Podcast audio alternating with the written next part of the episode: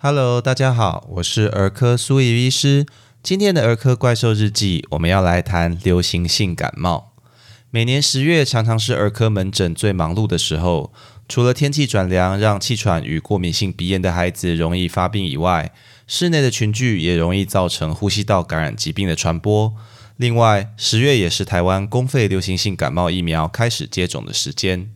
大多数的人对流行性感冒，我们后面简称流感，其实欠缺正确的认识。比如说，苏医师在当兵的时候是海军的医官，船上的舰长开会时，他就很坚持，认为感冒跟流感是完全一样，而有类流感症状就代表不是流感。即使我当时非常努力的解释这些名词的不同，我们舰长还是一头雾水，甚至后来恼羞成怒，拍桌发飙。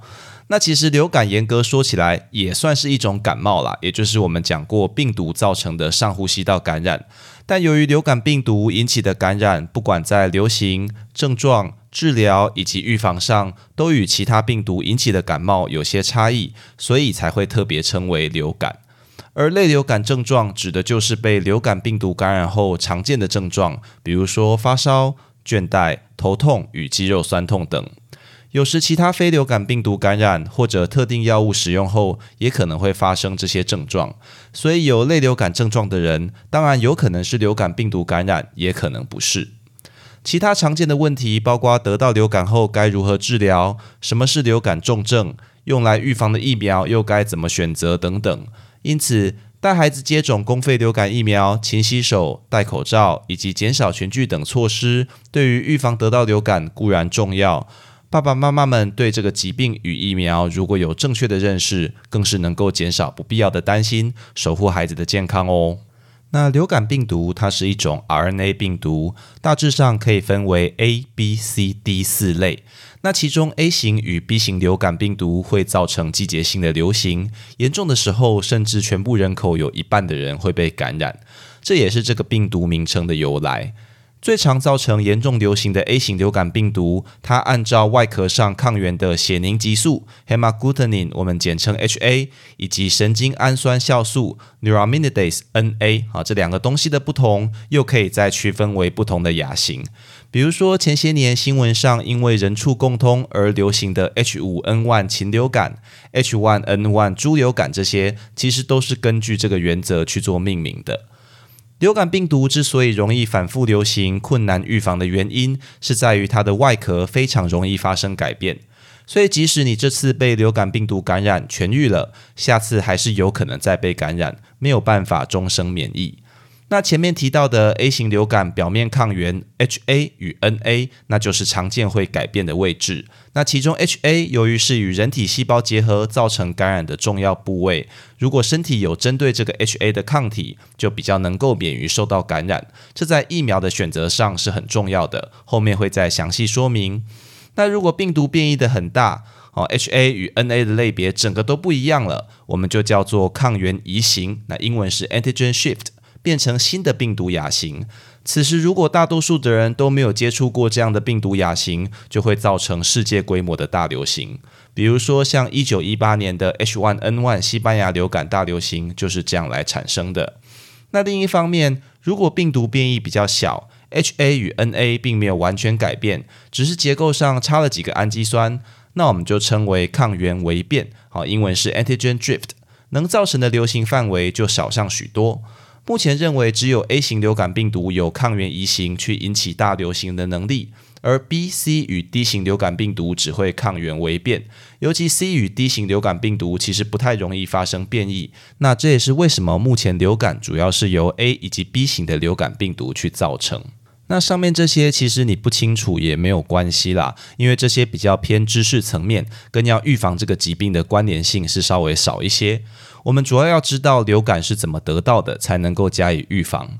流感病毒主要是靠接触飞沫以及空气去进行传播，所以只要处在同一个空间中，就有可能被传染。当然，戴口罩、勤洗手以及社交距离这类预防新冠病毒的措施，对于预防流感病毒是一样有效的。这也是为什么这两年新冠疫情爆发后，流感几乎没有流行起来的主要原因。另外，一般在得到流感病毒后，经过两天左右的潜伏期才会发病，开始出现症状。而在有症状前就具有传染力了，所以预防是比较困难的。一旦不幸被流感病毒感染，大多都会以发烧、头痛、倦怠、肌肉酸痛以及呼吸道症状，像是咳嗽、流鼻水、喉咙痛等等去做表现。这些症状的严重程度与病毒的种类以及患者的年纪、过去有没有接触过同样亚型的病毒，其实都有关系。比如说 A 型流感的症状，通常就比 B 型流感来的严重。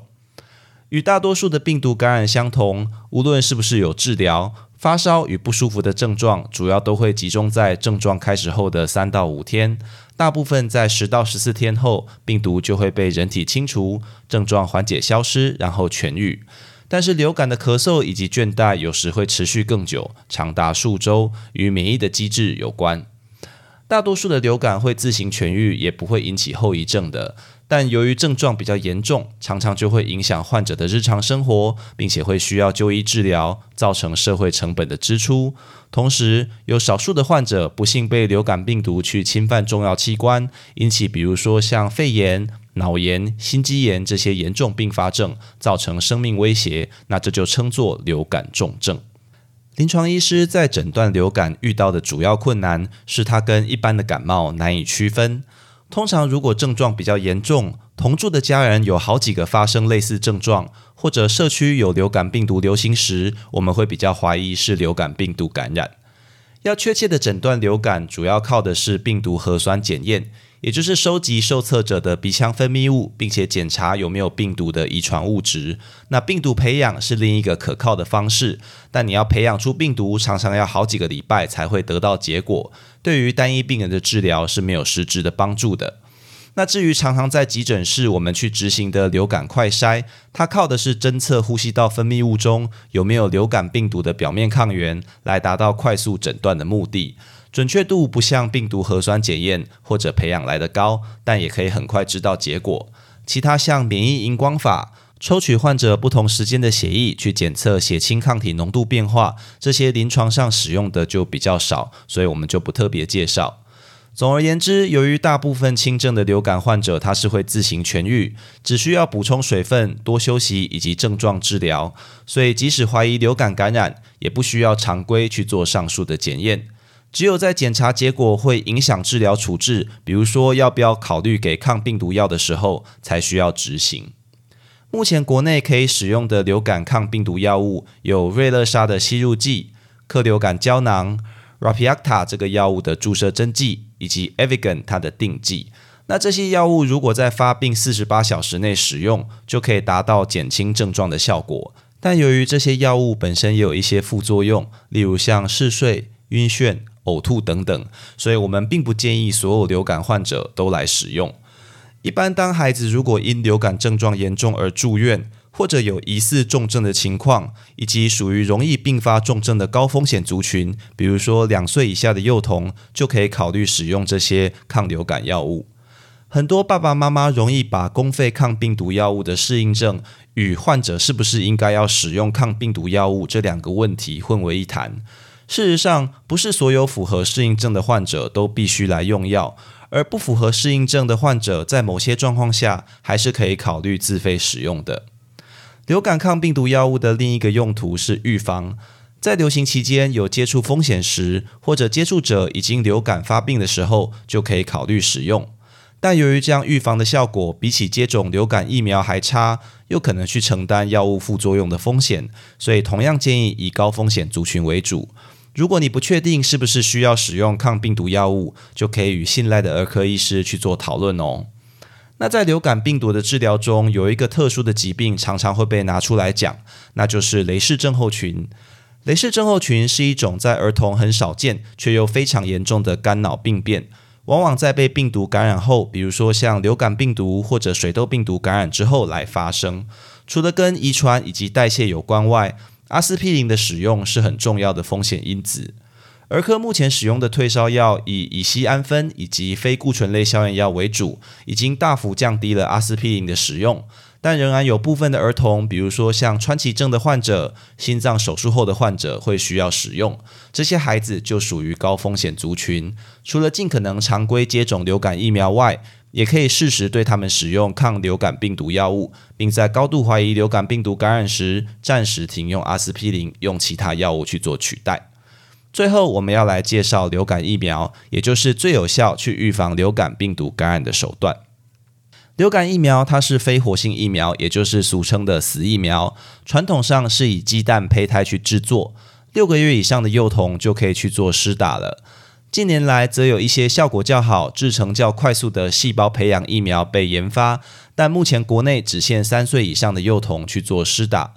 不管你选用哪一种制成的疫苗，由于前面所说流感病毒容易抗原改变的关系，疫苗在制作的时候常常是选用近年来常见流行的病毒株来制作，而民众也需要每年接种才能维持好的保护力。比如说，今年度政府采购的赛诺菲、国光以及东洋流感疫苗，就是由 A 型 H1N1 及 H3N2 流感病毒、B 型维多利亚及山形猪共四种抗原去制成的四价疫苗。理论上，最好的策略应该是根据本土流行的病毒株来决定说你当年要去买哪一种合适的疫苗来对应。但从新冠病毒疫苗接种的经验就可以知道。社区监控、采购以及接种，它是一个极其复杂的流程。目前台湾还是按照世界卫生组织每年对北半球建议更新之病毒株组成去采购疫苗。初次接种流感疫苗时，应该要打两剂，彼此间隔四周，也就是一个月。